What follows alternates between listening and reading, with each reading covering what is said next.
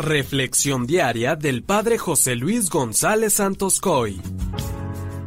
Hoy te invito a que juntos recordemos todo lo que en su tiempo vivió la Madre Teresa de Calcuta, un amor hasta el extremo con el que fue capaz de desprenderse de todo cuanto tenía para servir a los más pobres de los pobres.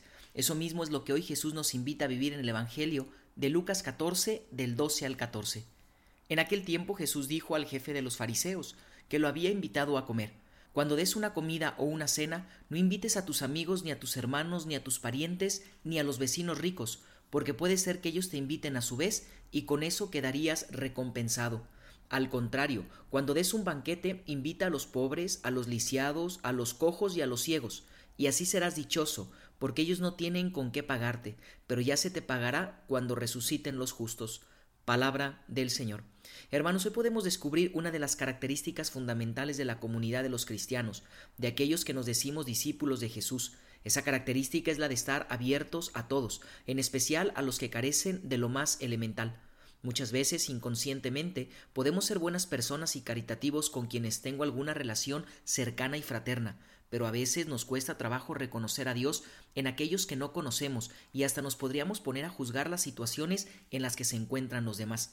Me llama mucho la atención que con rasgos muy precisos Jesús nos dice una característica de la caridad, cuando dice porque ellos no tienen con qué pagarte.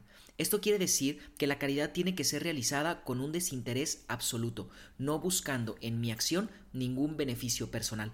Para que podamos vivir este amor como hoy nos lo plantea el Evangelio, es necesario llenarnos de Dios, ya que solo Él es quien nos impulsará a actuar tal como Él lo ha hecho con nosotros, al entregarnos a su propio Hijo por nuestra salvación.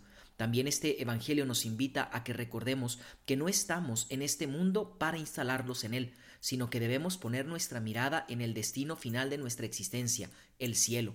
Al final del Evangelio es en donde se nos recuerda eso, ya se te pagará cuando resuciten los justos, es decir, nuestro pago no será en esta vida sino en la otra. Por lo tanto, no busquemos construir para esta vida ni busquemos instalarnos, sino que debemos buscar siempre y en todo momento edificar para la vida eterna.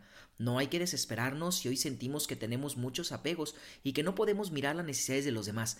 Más bien acerquémonos con mucha confianza a Jesús para experimentar su amor y su gracia y de esta forma comenzar a reconocerlo en nuestros hermanos más necesitados que están esperando de nuestro generoso corazón. Que la bendición de Dios Todopoderoso, que es Padre, y Espíritu Santo, descienda sobre ti y permanezca para siempre. Amén.